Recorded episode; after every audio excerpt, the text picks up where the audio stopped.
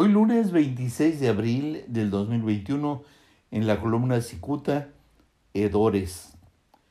Desesperado por proyectar que es limpio y puro, el gobierno de Baja California y los diputados morenistas se encuentran enredados en su propia madeja.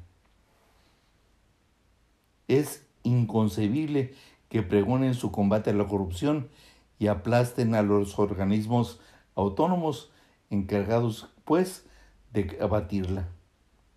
Los señores diputados de Morena eh, resolvieron el jueves quitarle autonomía al sistema estatal anticorrupción y a la Fiscalía Electoral. Si alguien se pregunta qué significa quitarles autonomía, alguien debe decir que ya no tienen facultades ni personalidad jurídica. En otras palabras, los nulificaron, es decir, ya no tienen razón de existir.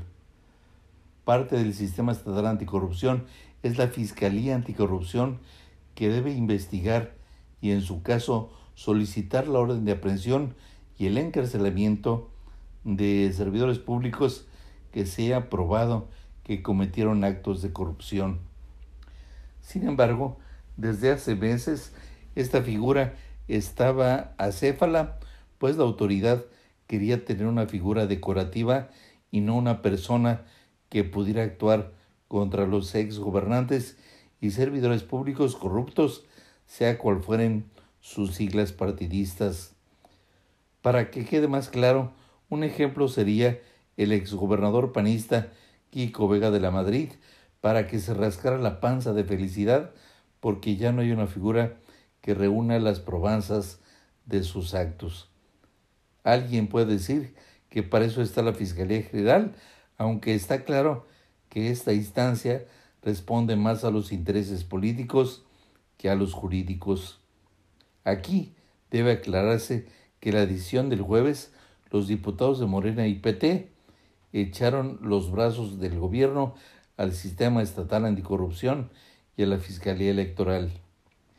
Entiéndase que al quitarles autonomía, esos organismos tendrán que someterse a las decisiones del gobierno, pues en este caso dependerán de la Fiscalía Estatal. Entonces, ¿para qué demonios existen? Resulta lógico suponer que al aplastar a los investigadores autónomos, los funcionarios corruptos podrán hacer una carnaval de tranzas sin ningún riesgo o castigo. Vaya, ni siquiera habrá investigación.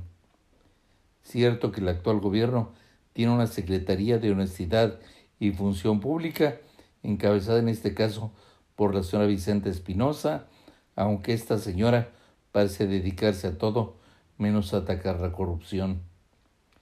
En resumen, la decisión de los diputados de Morena PT de quitarle la autonomía a estos órganos es, en los hechos, una gran oportunidad para que los servidores públicos puedan cometer con descaro cualquier marrullería. O querrá decirse que ya tienen permiso para robar. Muchas gracias. Les saluda Jaime Flores.